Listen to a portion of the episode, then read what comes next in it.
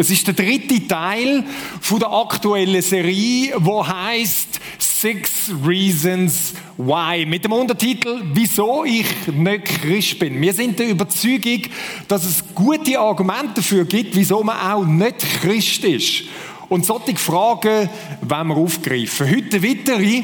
Vor zwei Wochen haben wir ja etwas aufgegriffen gehabt. Vor zwei Wochen haben wir uns mit der ganz, ganz grundlegenden Frage auseinandergesetzt existiert denn Gott überhaupt? Wie kann man denn wissen, dass Gott existiert? Und die Knaben, die ihr da vorne seht, oder? Das ist so, verschiedenste Typen haben wir angeschaut, quer durch Geschichte durch. Und die haben sich all stark gemacht dafür, da gibt's einen Gott. Und es gibt gute Hinweise darauf, wieso, dass es den gibt. Und das haben wir miteinander angeschaut. Jetzt, heute ist das Thema ein bisschen anders. Interessant ist nämlich, dass jeder einzelne von denen, die ihr da vorne seht, hat als Hintergrund das Christentum gehabt. Das sind alles Leute, die in diesem Kulturkreis auf, aufgewachsen sind, wo normal war für, ist für das und sie haben auch auf dieser Basis argumentiert. Heute werden wir eine Frage aufgreifen, die nicht ganz so einfach ist. Und ich muss sagen, in der Vorbereitung zu dem Input, zuerst ist alles geflutscht und easy und heute habe ich noch mal eine Runde gelitten. Nicht unbedingt vom Inhalt her, sondern ich habe das Gefühl, oh, irgendwie, ich weiß nicht, es ist so ein riesiges Thema. Wie soll man das um alles in der Welt in einer halben Stunde reinbringen? Ich hoffe, wir schaffen es miteinander. Und die Frage ist folgende. Wer hat denn Recht? Was für ein Gott ist es denn? Die haben einfach gesagt, es gibt einen Gott, das haben wir gesagt, das ist der sogenannte Theismus. Aber da gibt es so viele verschiedene Religionen, wer hat denn Recht? Und ich glaube, das ist eine völlig berechtigte Frage, oder? Und vielleicht bist du heute Abend da und stellst dir die Frage und bist vielleicht sogar wegen diesem Thema gekommen. Oder vielleicht hast du Kollegen, wo sie dir die Frage stellen und du sagst, ich habe nämlich einfach keine gescheite Antwort drauf. Dort möchten wir ein bisschen dran angehen. Religionen gibt es ja ganz verschiedene. Es hat so einen Typ gegeben, oder es gibt so einen, der hat das mal ein bisschen versucht darzustellen, oder? Und das ist so ein Darstellungsversuch, woher kommt das, wie entwickeln sich all die verschiedenen Religionen, wo ist auf was irgendwie aufgebaut. Und jetzt kann man, wenn man das genau anschaut, kann man sagen, oh, stimmt jetzt das so, wie der das dargestellt hat, um das geht's mir da nicht. Sondern es geht mir darum, dass man mal sieht, da hat es eine enorme Vielfalt, extrem viele Sachen und die Frage ist durchaus berechtigt, wieso soll jetzt gerade das eine wo wir glauben, zumindest da im Impact, dass es richtig ist, nämlich das Christentum, wieso sollte jetzt genau das stimmen? Ich habe es mal da ein bisschen markiert. Das ist so irgendwo 1500 irgendetwas. Das wäre jetzt der Protestantismus, oder? Das ist nach der, nach der Reformation. Und wir sagen, doch, das trifft eigentlich das, was man findet. Und wenn du das jetzt so anschaust, wieso soll jetzt gerade das stimmen in der Vielfalt von diesen Sachen, was es das gibt, oder? Und jetzt, wenn du meinst, das ist schon vielfältig, es gibt noch eine andere Grafik, die es noch ein bisschen feiner macht, das sieht dann so aus.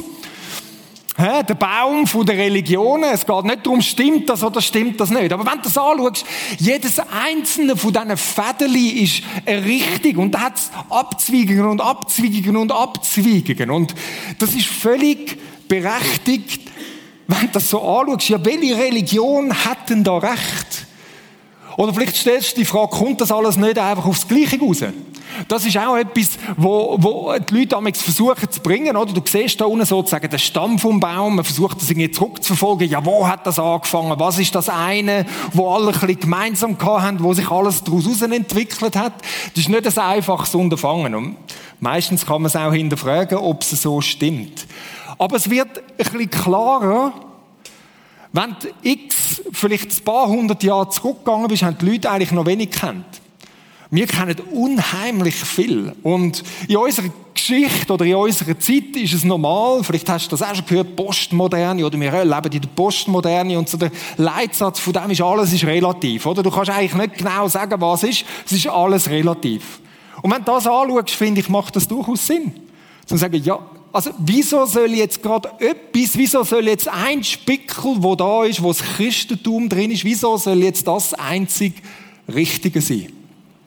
Und doch ist es das, wo ich würde sagen, ja, das sagen wir, dass das so ist. Und wenn man jetzt so eine Behauptung aufstellt und sagt, das ist das einzig richtig, dann bist du eigentlich schon mal eine Runde geliefert, oder? Also, in unserer Zeit sagen, ich habe die Wahrheit im Fall und alle anderen sind falsch, dann, dann, oder? Das ist so Schlag, Schlag ins Gesicht. Also nicht, dass sie dich abschlünden, aber für viele Leute ist es so, hey, das kannst du nicht bringen, Mann. Das ist, das, das geht einfach nicht. Und ich glaube, dass das durchaus etwas hat. Absolut. Und eine Geschichte oder ein Beispiel, wo so stein, stein alt ist, wo äh, man weiß nicht so genau, wo es entsprungen ist. Was man weiß, ist, dass der, dass der Siddhartha Gautama, das ist so der ursprüngliche Buddha, oder, dass der das auch schon erzählt hat. Und das ist eine Geschichte, und jetzt kommt mein, mein Kollege da ins Spiel. Das ist ein Herziger, oder? Das ist eine Geschichte von einem Elefant. Und ein Elefant, wo so dort rumgestanden ist, und es sind alle möglichen Blinden angekommen und haben den Elefant mal betastet. Und das ist so wie ein Bild, vielleicht können wir es andere noch sehen, da die Folie, das ist so ein altes Bild, wo das so ein bisschen darstellt. Der Elefant, die haben den betastet, die Blinden. Und der Elefant ist wie symbolisch für Gott. Oder ja, wer ist denn der Gott? Und die Blinden, die sind angegangen und die haben ja nicht genau gewusst, was ist. Und der eine, die hat den Fuß verwünscht von dem Elefant und hat gesagt, ja, der Elefant ist ein Baum. Also Gott ist wie ein Baum, oder? Und dann hat einer gesagt, nein, überhaupt nicht. Was hast denn du an der Waffel? Du verstehst ja überhaupt nichts. Der Elefant, der ist wie ein Seil. Und der hat Schwänzli verwünscht hinten und gesagt, eindeutig wie ein Seil. Ein Baum, Baum, wie kommst du auf Baum? Das ist wie ein Seil. Und dann ist der dritte gekommen und hat gesagt, ihr zwei habt ja definitiv beide einen an der Waffel. Nein, ich bin da das ist irgendwie undefinierbar. Also der Elefant ist total undefiniert. Das, das, das, das Ding, das ist so dehnbar. Man weiß nicht so genau, was das ist. Und der ist am Ohr gewesen.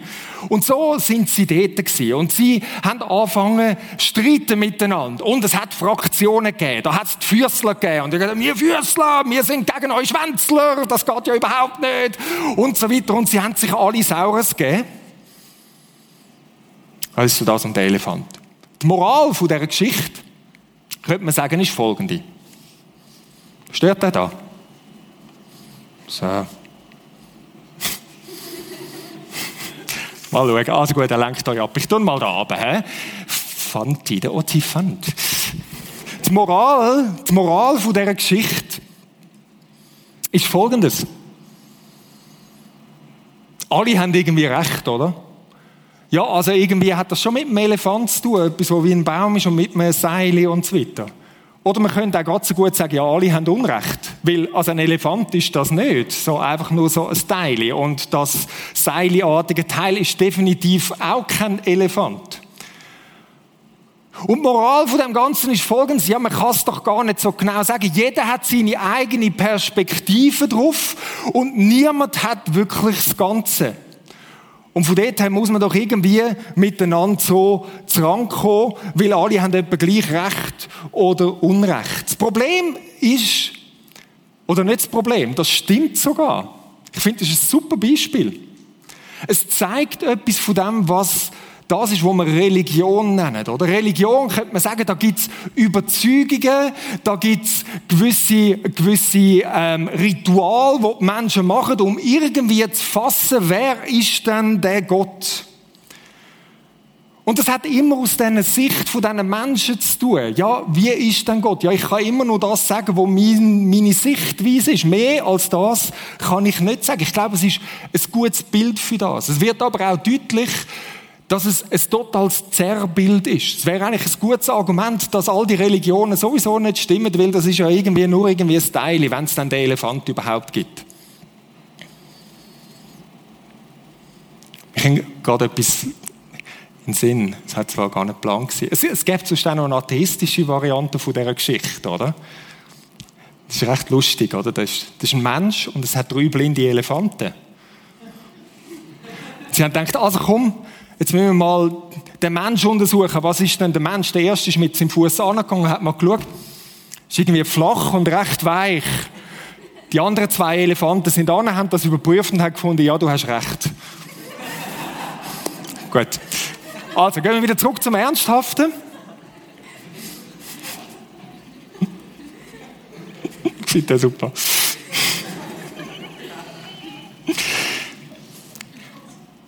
Was macht man denn jetzt mit dem? Was macht man mit dem, dass man sagen, ja, aber eigentlich hat es niemand richtig, oder? Wie gehen dann die einzelnen Religionen mit dieser Sache um, mit dem Dilemma, das Dilemma von dem Kollegen Elefant, wenn du so willst. Wir nennen es mal das Elefantendilemma. Ihr wisst, für was das steht. Was macht man dann mit dem? Jetzt, wenn ihr vorher den Baum angeschaut habt, da gibt es so viele verschiedene Sachen. Wir haben keine Chance, das alles im Einzelnen anzuschauen. Wir müssen uns irgendwo fokussieren. Und heute Abend wollen wir einfach die Grossen anschauen. Es gibt ja die sogenannten fünf Weltreligionen. Und die wollen wir kurz anschauen. Das ist unglaublich kurz. Total an der Oberfläche, okay? Aber was sind denn Ansätze, wie die mit dem Dilemma umgehen, wo wir da haben? Und wir möchten versuchen, ein bisschen zu verstehen. Die erste Religion, die wir miteinander anschauen, jetzt muss ich mal schauen, ob ich das Symbol richtig zeichnen kann.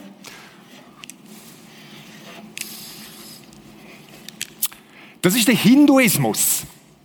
Der Hinduismus ist eine Religion, einfach ganz, ganz kurz, ist eine Religion, die ist etwa entstanden 1750 vor Christus. Jetzt, jede einzelne Aussage, die ich zu diesen Religionen mache, kann man diskutieren, kann man sagen, nein, das ist ganz anders gewesen, das ist 900 vor Christus entstanden, auf die Details gehen wir überhaupt nicht ein. Der Hinduismus ist die drittgrößte Religion auf der Welt. Etwa 15 Prozent der Weltbevölkerung hängen denen an. Das macht irgendwie Sinn. Das sind etwa 900 Millionen, weil es sind vor allem sind's Inder, oder? Und es hat recht viel Inder auf der Welt. Und darum ist das auch so eine große Masse, wo dort angeht. Was ist eins von diesen Merkmalen vom Hinduismus?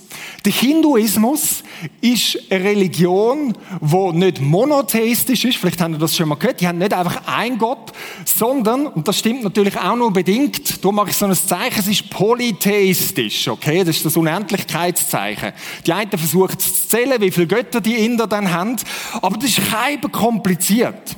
Oder du hast alles. Du hast Leute, die Monotheisten sind, du hast Polytheisten, das heißt, die haben ganz viele Götter, du hast Pantheisten, das heißt, Gott ist überall, in allem, in jedem Baum, in jedem Ding. Und Hinduismus ist etwas, das ist eigentlich nicht wirklich eine Religion, sondern es ist ein grosses Sammelsurium von ganz verschiedenen Sachen. Und ihren Ansatz an das Elefantendilemma, könnte man sagen, ist folgendes. Es ist eigentlich ein klassischer Zugang von unten nach oben. Ich zeichne es mal mit dem Pfeil. Das heißt, der Mensch versucht irgendetwas zu fassen. Die Vorstellung, das ist eine von der Alten. Der Mensch stellt sich irgendwie Gott vor und es gibt ganz, ganz viele verschiedene Götter und alle möglichen Varianten von dem. Das kann man nicht so recht fassen und darum, ich mache mal das Symbol, darum ist das im Hinduismus auch ziemlich chaotisch, oder? Das kann man nicht so genau sagen, was es ist. Aber es passt eigentlich ganz gut auf das, die Elefantengeschichte. Der Hinduismus, der wird wahrscheinlich so darauf antworten und sagen, ja, genau so ist es. Oder die einen, die verehren dann einen Stamm, also jetzt im Bild, die anderen ein Seil, die dritte irgend so ein Flabbelding, wo man nicht so ganz kann sagen, und das ist voll okay. Da steht alles nebeneinander. Jeder verehrt seinen Gott. Vielleicht gibt es schon mal zwischendurch Auseinandersetzungen, aber alles in allem leben die eigentlich relativ friedlich miteinander und sagen, ja du, jeder hat so irgendwie seine Gottheit und das, was so nebeneinander ist. Das wäre so ein bisschen die Antwort vom Hinduismus. Jetzt ist aus dem Hinduismus etwas anderes heraus entstanden. Aus dem Hinduismus ist die zweite Religion, die wir anschauen entstanden, das Symbol dafür, ist das Rat der Erkenntnis, das ist der Buddhismus. Der Buddhismus ist entstanden etwa 500 vor Christus. Ungefähr in dieser Grössenordnung. Kommt nach dem Hinduismus von der Größe etwa 6% der Weltbevölkerung sind Buddhisten. Und das Interessante bei den Buddhisten ist Folgendes. Wenn wir jetzt das wieder nehmen, was wäre jetzt das mit dem Elefant? Sie sind weder Monotheisten noch Polytheisten, also sonst etwas, sondern Buddhisten. Ich mache mal ein Symbol für das. Das ist überhaupt keine theistische Religion. Da gibt es gar keinen Gott. Vielleicht bist du das gar nicht bewusst gewesen. Buddhismus hat in dem Sinn eigentlich keinen Gott. Vielleicht hat es etwas, was genannt wird, das Göttliche, das Kosmische, was auch immer. Aber eigentlich geht es da nicht um einen Gott. Im Buddhismus, darum könnte man auch sagen, ist der Buddhismus eigentlich viel mehr eine Philosophie. Eine Philosophie, eine Art zu denken. Und was macht jetzt im Buddhismus mit dem? Das ist auch eine Religion mit, wir haben gesagt, Überzeugungen, Praktiken, Ritual, wo von unten nach oben geht. Der Zugang ist ein bisschen anderer, es ist mehr ein denkerischer. Und der Gründer von dem, das ist, den haben wir vorher schon gehabt, der Siddhartha Gautama. Der wird auch als der historische Buddha bezeichnet. Der hat eben etwa 500 vor Christus gelebt. Und der ist wie einer der im Hinduismus reingekommen ist und hat gesagt, hey, das müssen wir mal von einer anderen Seite anschauen. Schau mal, da kommt jetzt eigentlich eine Philosophie. Es geht um Erleuchtung. Im Buddhismus geht es um Erleuchtung. Um das Ganze denkerisch anzuschauen, zu sagen, was macht denn Sinn? Und darum macht es eigentlich auch Sinn, dass der Siddhartha als Beispiel von dem Elefant erzählt hat. Oder in dieser Geschichte, all die Leute langen den Elefant da, keiner hat eigentlich recht. Ja, wer weiß denn, wie es wirklich ist? Das ist spannend. Der, der Geschichte erzählt, der hat voll den Durchblick. Der kann sagen, ihr habt alle eigentlich nicht recht, aber ich sehe, dass ihr alle nicht recht habt und eigentlich ist es ganz anders, als ihr alle denkt. Das ist etwa so der Ansatz im Buddhismus, im weitesten Sinn natürlich. Da gibt's natürlich verschiedenste Strömungen, wo dann auch wieder Sachen angebettet werden und so weiter. Aber man könnte auch sagen, der Buddhismus würde unter Umständen darauf antworten, ja, der Elefant, der ist eben eigentlich eine Illusion. Den gibt's so gar nicht.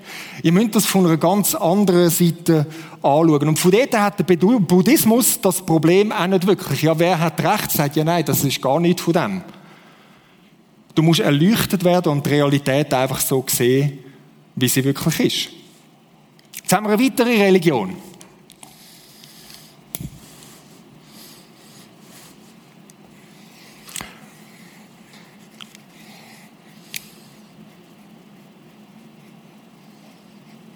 So mehr oder weniger so. He?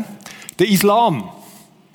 Was ist denn die Antwort, wenn man so will, auf das Dilemma vom Elefant vom Islam? Der Islam ist entstanden etwa 620 nach Christus, zweitgrößte Weltreligion, etwa 25 Prozent der Weltbevölkerung gehören zum Islam.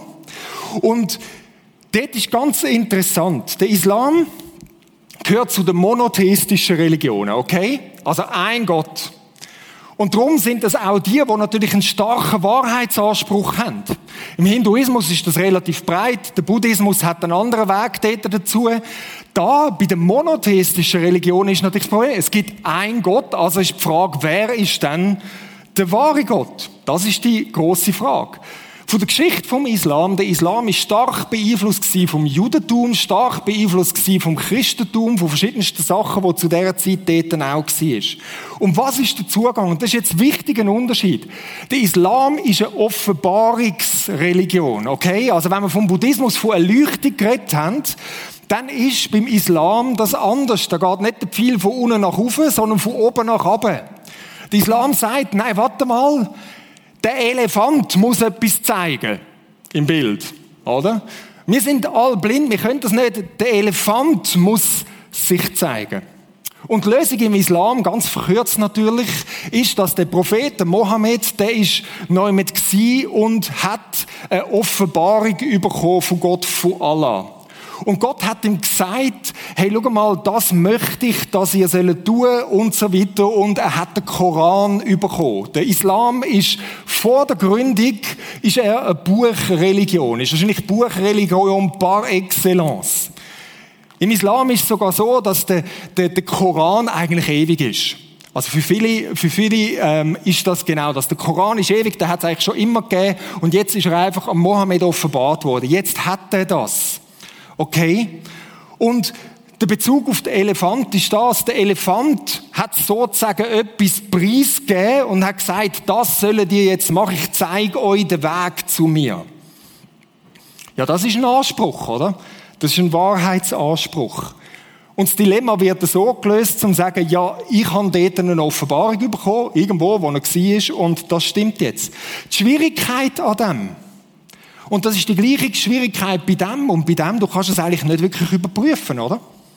Ja, stimmt das jetzt? Ja, der hat einfach eine Offenbarung gehabt. Wer sagt denn, dass das stimmt? Und woran wird man es festmachen? Muss man einfach glauben, dass das war, dass er das gesagt hat? Eine weitere Religion.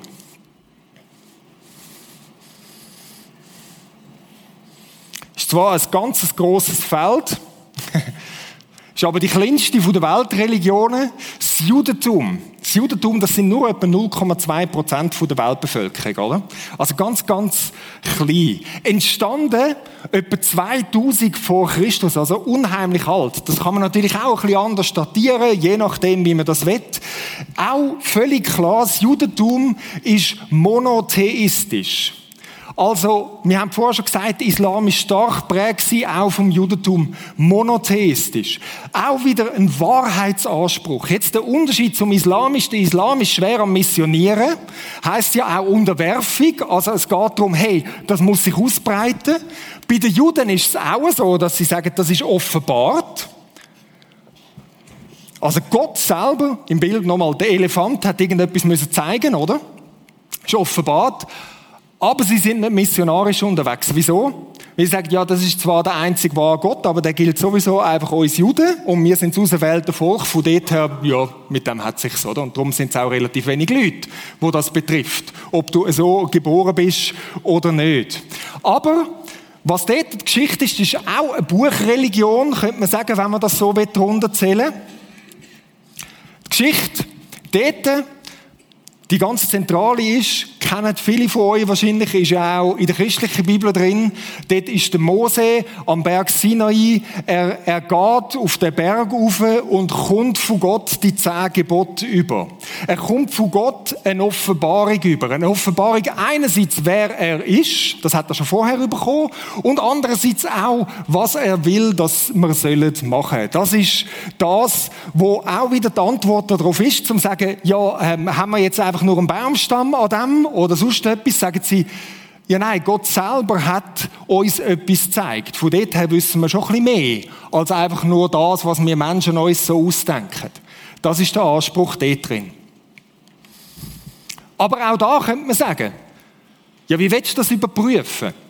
Wie willst du das überprüfen, ob der Mose auf dem Berg wirklich von Gott das überkommen hat oder nicht? Das ist ja noch schwierig.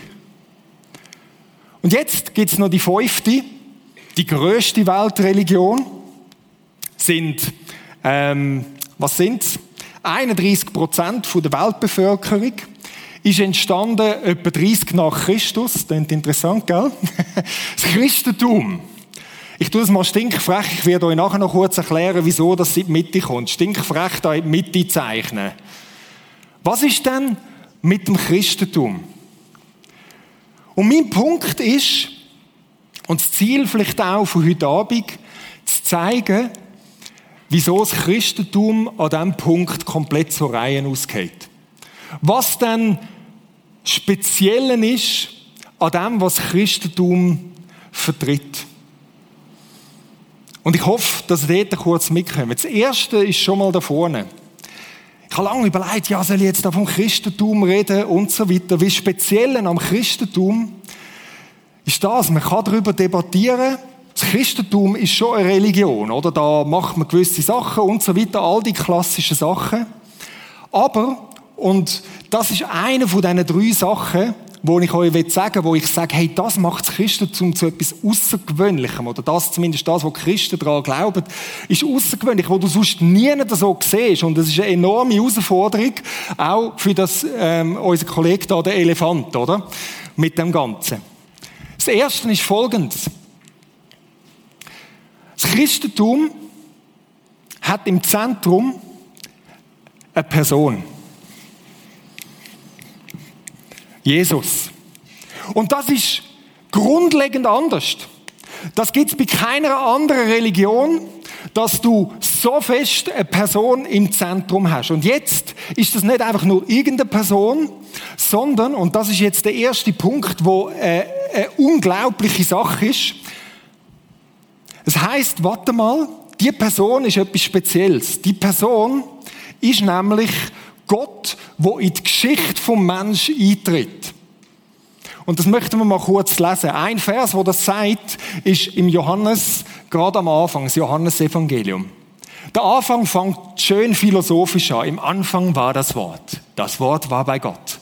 Ja, das Wort war Gott. Da wird mal klar gemacht, warte mal, jetzt nochmal im Bild gesprochen, schau mal, der Elefant, das ist ein transzendenter Elefant. Du kannst eigentlich den gar nicht anlangen. Der ist irgendwo, Gott ist nicht fassbar, kannst du nicht ergründen, einfach so von dir, Gott ist Gott. Und ich glaube, das ist ein guter Anfang. Und jetzt, ein paar Verse später, kommt das Unglaubliche. Und vielleicht sind wir uns das gar nicht bewusst, wie unglaublich das, das ist. Er, der das Wort ist, also Gott, wurde Mensch und lebte unter uns. Wenn wir nochmal da anfangen zu schreiben, es ist klar, das Christentum ist auch eine monotheistische Religion. Ist ja aus dem Judentum heraus entstanden. Es ist klar, es ist eine, geht um Offenbarung. Gott muss etwas von sich zeigen. Der enorme Unterschied zu allen anderen ist nicht, Gott zeigt etwas von sich, er zeigt sich selber. Also der Anspruch, was das Christentum hat, wo in Jesus gekommen ist, ist, warte mal, da geht's gar nicht, und das ist jetzt mir noch wichtig, das ist eigentlich nicht eine Buchreligion, sondern da geht's um eine Person. Gott selber, er wird Mensch. Das ist das, was da gesagt wird. Und das siehst du nie sonst, oder? Das ist alles Mögliche. Das ist irgendwie ein denkerischer Zugang. Da hast du eine Offenbarung von Gott. Er zeigt etwas von sich. Da genau dasselbe. Und da kommt jetzt das, das sagt, Gott kommt in die Geschichte hinein. Und ich finde das faszinierend. Weißt du, wieso das faszinierend ist? Ich habe vorher gesagt, jedes einzelne von dem kannst du eigentlich nicht nachprüfen. Da ist irgendein Dude gewesen, der ist in irgendeine Höhle gegangen und hat irgendeine Offenbarung gehabt und du musst sagen, ja, ich glaube oder ich glaube nicht. Als Christen glauben wir, Gott hat einen anderen Weg gewählt. Er kommt selber in die Geschichte hinein. Das steht da. Er wurde Mensch und lebte unter uns. Anfassbar, überprüfbar, historisch nachprüfbar. Hat es den Typ dann überhaupt gegeben, wo da treten vor ist? Das macht das Christentum extrem angreifbar. Ich finde das total faszinierend. Ich glaube nicht ganz, gell? Oder? Es ist etwas, was geschichtlich fassbar ist. Versteht ihr das? Und das macht allen Unterschied. Und das geschichtlich Fassbare, darum will ich das schon noch in Klammern schreiben, es hat schon noch mit einem Buch zu tun, da gibt es Berichte von dem. Aber das sind nicht einfach Berichte, wo Gott mal irgendwie eine Offenbarung geschickt hat, irgendjemand, und der hat eine Leuchte gehabt. Nein. Sondern das sind Berichte von dieser Person, von dem Jesus. Im Christum dreht sich alles um den Jesus. Das ist da nicht der Fall. Der Mohammed ist, wenn du so willst, eine Randfigur. Der Mose ist eigentlich auch eine Randfigur. Der Buddha ist nur der, der zu einer Leuchtung führen soll. Jesus kommt mit etwas ganz anderem und das ist das Zweite. Und das lupft einem total den Deckel im Fall, wenn du in unserer Zeit lebst. Das Zweite ist das, der Anspruch, den er hat. Der macht einen komplett kaputt, sage ich euch. Jetzt muss man schauen, was Jesus selber gesagt hat. Er hat gesagt, ich bin der Weg. Nein, ich bringe euch nicht den Weg. Ich zeige euch nicht den Weg. Ich lehre euch nicht, wo ihr durchlaufen müsst. Nein, ich bin der Weg in Person. Hallo? Ich bin die Wahrheit. Nein, ich tue euch nicht nur die Wahrheit offenbaren. Ich zeige euch nicht etwas. Ich gebe euch nicht irgendein heiliges Buch, wo euch sagt, was wahr ist. Ich bin einfach die Wahrheit in Person. Und dann, um dem Ganzen noch das Sahnehäubchen oben drauf zu setzen, ich bin das Leben. Ich sage euch nicht einfach nur, wie ihr ein gutes Leben habt, wie das Ganze zur Erfüllung kommt. Nein, ich bin's. Und in dieser Verbindung mit mir, der kommt das. What? Und dann zum Vater, das heißt so viel wie Gott. Zu Gott kommt man übrigens im Fall nur durch mich.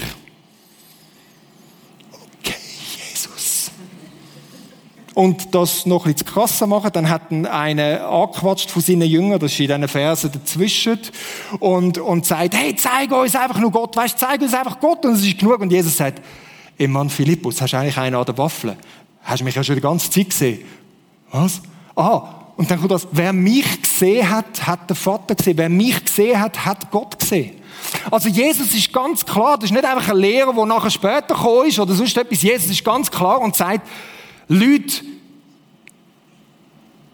wenn ihr mich seht, dann wisst ihr, wie Gott ist. Ich bin Gott, wo in die Geschichte hineingekommen ist. Und jetzt merkt ihr vielleicht etwas von dem. Ja, das ist nicht einfach irgendwo, äh, das ist nicht einfach irgendwo äh, eine Erleuchtung oder sonst irgendetwas, sondern das ist unglaublich. Der Typ sagt in meiner Person, ich mache mich total angreifbar, ich komme in die Geschichte hinein, anfassbar, ich bin Gott. Und ich habe mich euch gezeigt. Das ist noch krass, oder?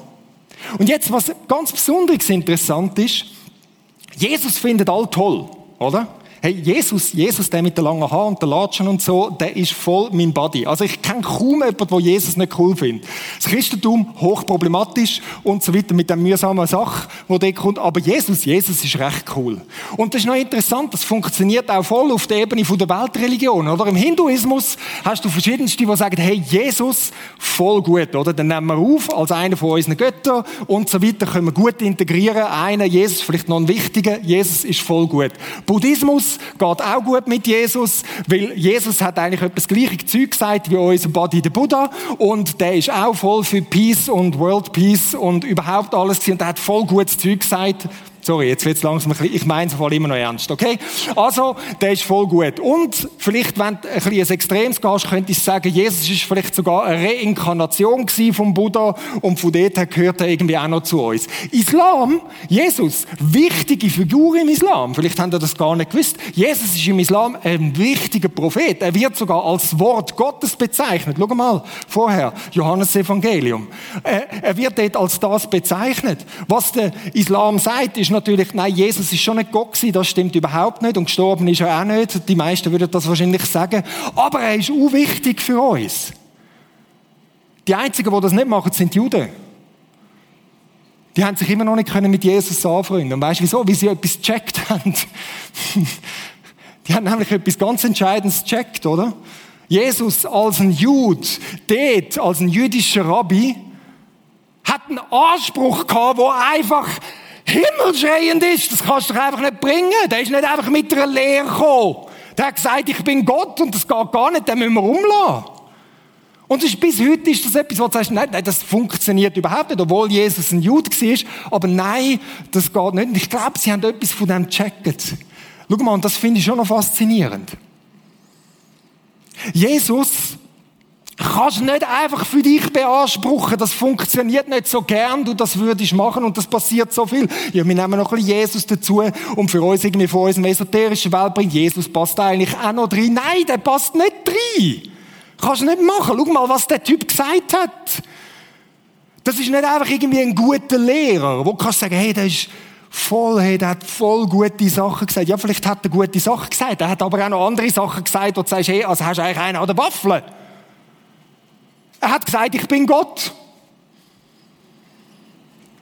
Oder? Und du hast, glaube ich, wenn du mal ein bisschen darüber nachdenkst, nur wenig Möglichkeiten, wenn einer so kommt. Entweder sagst er ist nicht ganz dicht. Definitive Klapse gerade einliefern. Geht gar nicht. Oder Du sagst, ja, der macht das absichtlich, das ist wirklich ein Scharlatan, ein ganz fieser Sack, der wird alle Leute hinter das Licht führen und irgendwie sie abzocken oder sonst irgendetwas, sieht man eigentlich bei Jesus auch nicht gross. Oder aber du musst dich damit auseinandersetzen und fragen, ja, könnte es denn sein, dass das stimmt? Oder? Und der Anspruch, den hast du so nie sonst. Und der Anspruch, den kannst du auch nicht einfach wegschieben, zu sagen, ja, der hat irgendeine Erleuchtung gehabt. Nein, das ist in der Geschichte drin.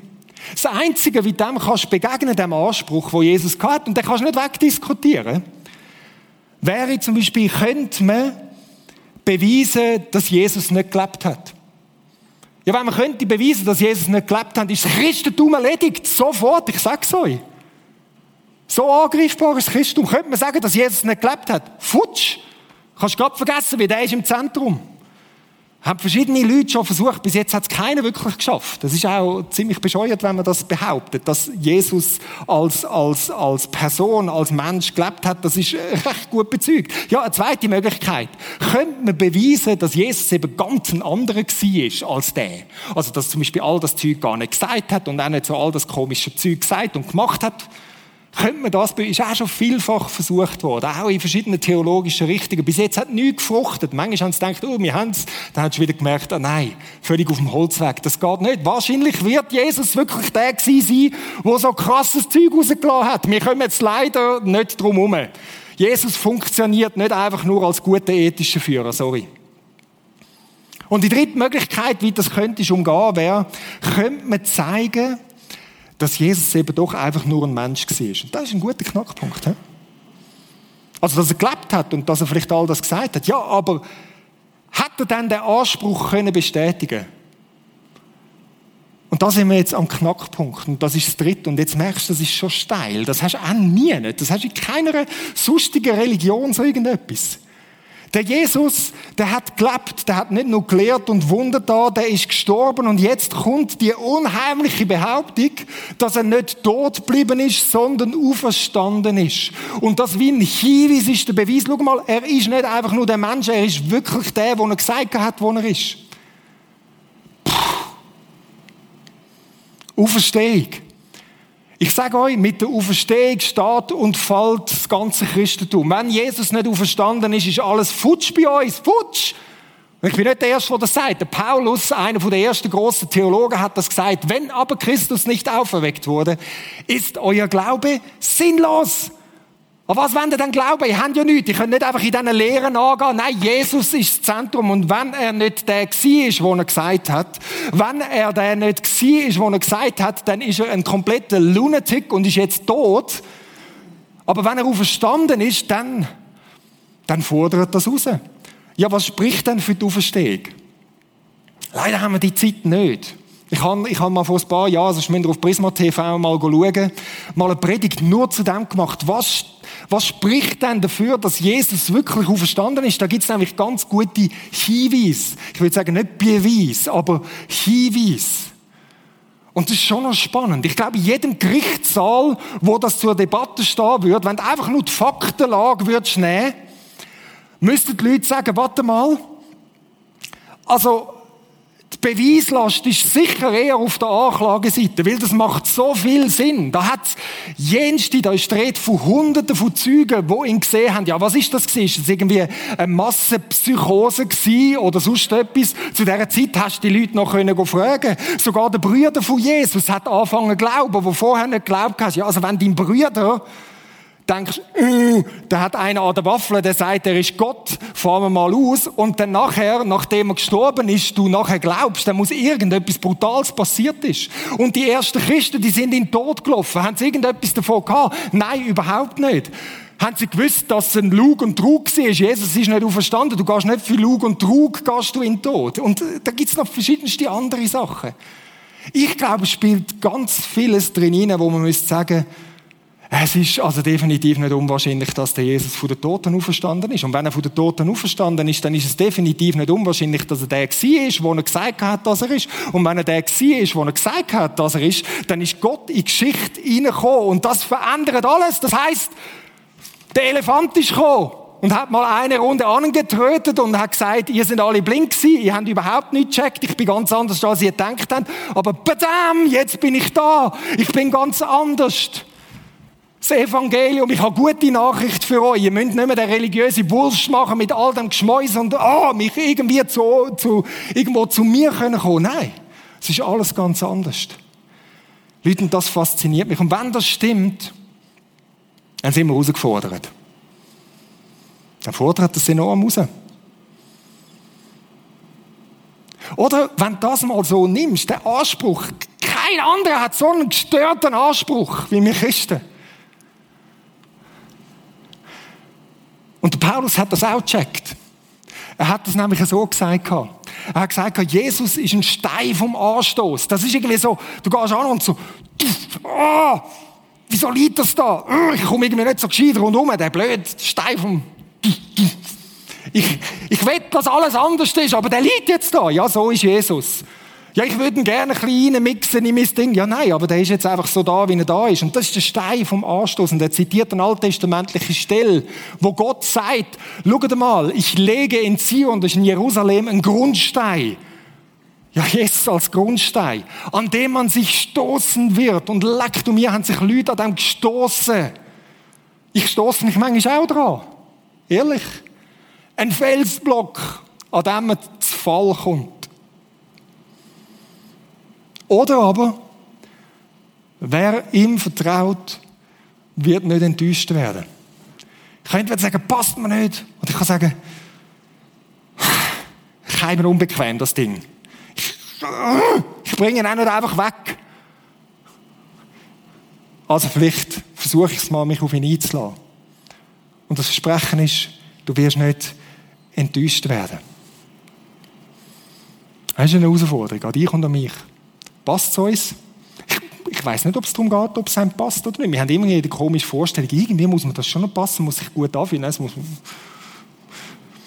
das ist die Sache, oder? Also wenn es den Gott gibt und der sich gezeigt hat, dann fordert mich das raus. Und vielleicht ein komischer Satz. das ist wirklich ein komischer Satz. Ohne Jesus wäre ich echt ein Christ. Das ist noch logisch, oder? Was will ich damit sagen?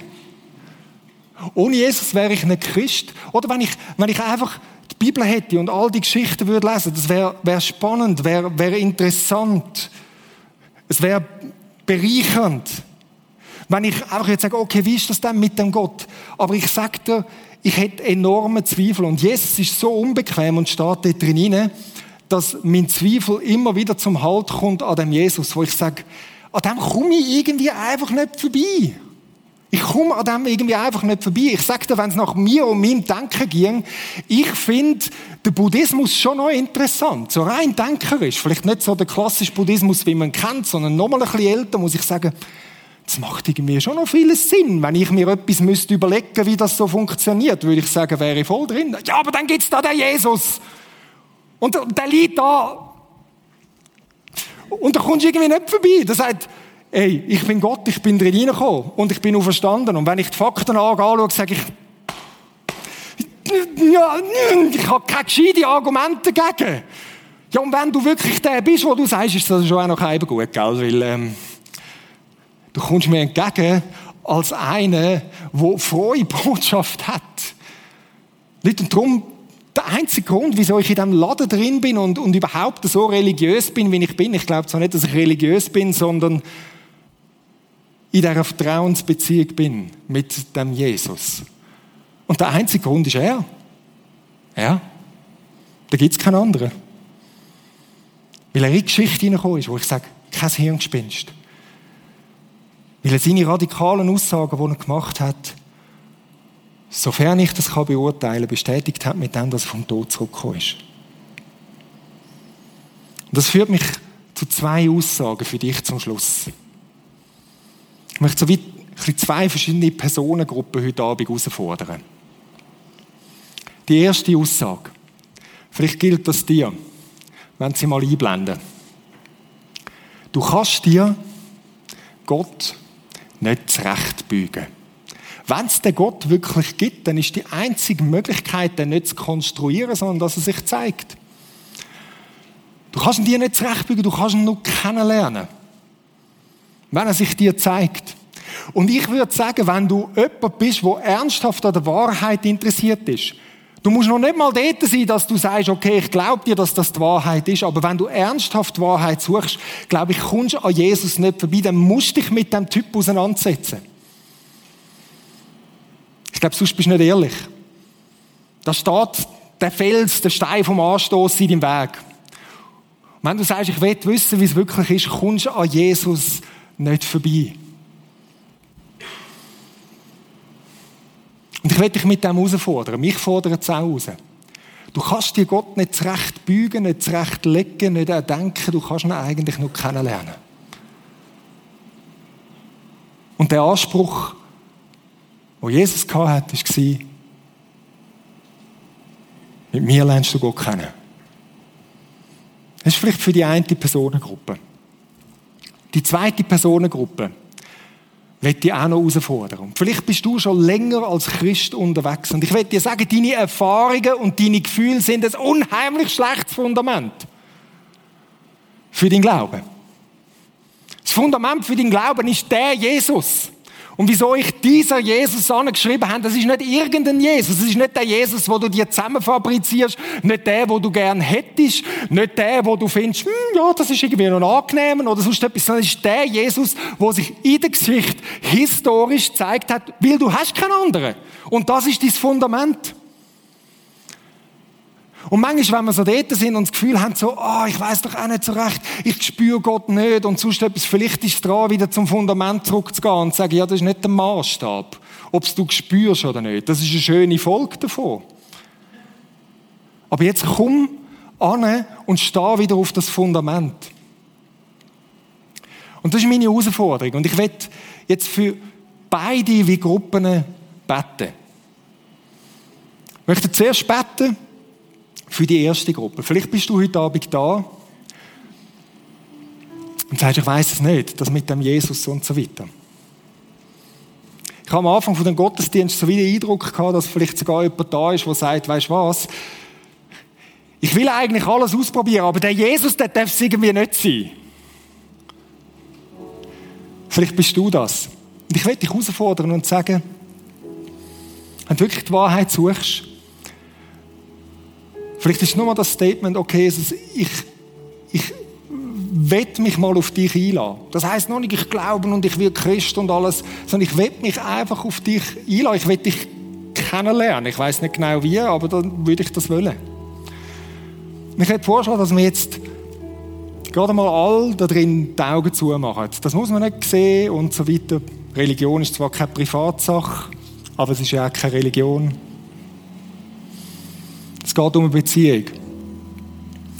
Und wenn dich das, der erste Teil irgendwo anspricht, du sagst, hey, ich, ich will den Jesus, so wie er wirklich ist, kennenlernen, vielleicht auch nur aus der Distanz, dann heb mal kurz dort, wo du bist, deine Hand und, und ich will für dich beten. Du sagst, okay.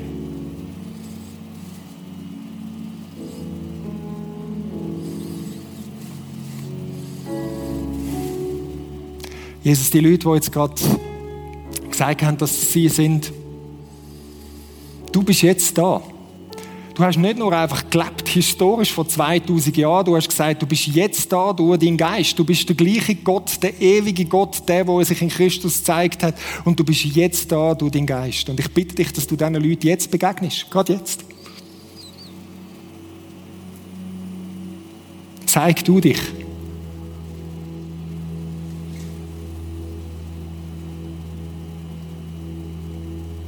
Jesus, und führ du schrittweise weiter. Du zwingst niemanden. Aber danke, dass du dich gern zeigst. Und wir bitten dich, dass du das bei diesen Leuten gerade jetzt machst und vielleicht auch gerade die Person, die gesagt hat, hey, alles nur Jesus nicht, zeig du dich. Auch gerade jetzt in der Worship-Zeit. Danke vielmals für das. Und behaltet doch gerade noch eure Augen zu.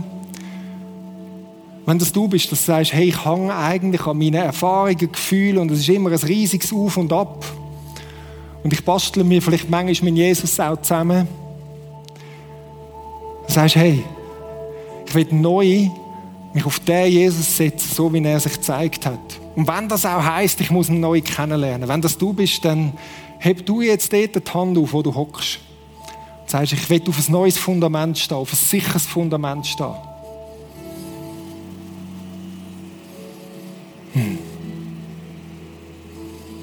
Danke vielmals, Jesus, dass du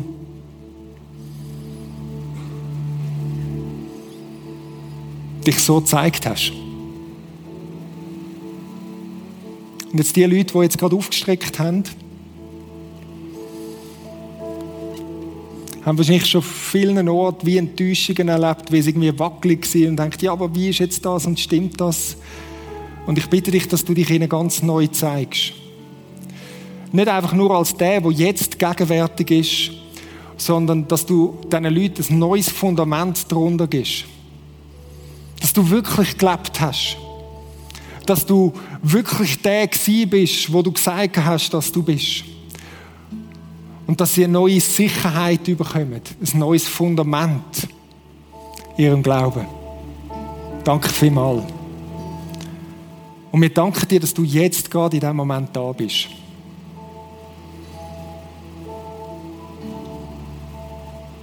Jetzt Gott. Danke, gehst du durch die Reihe, jetzt in dieser Worship-Zeit. In dieser Zeit, wo wir uns auf dich ausrichten wollen. Und dass du uns begegnest als der, wie du wirklich bist.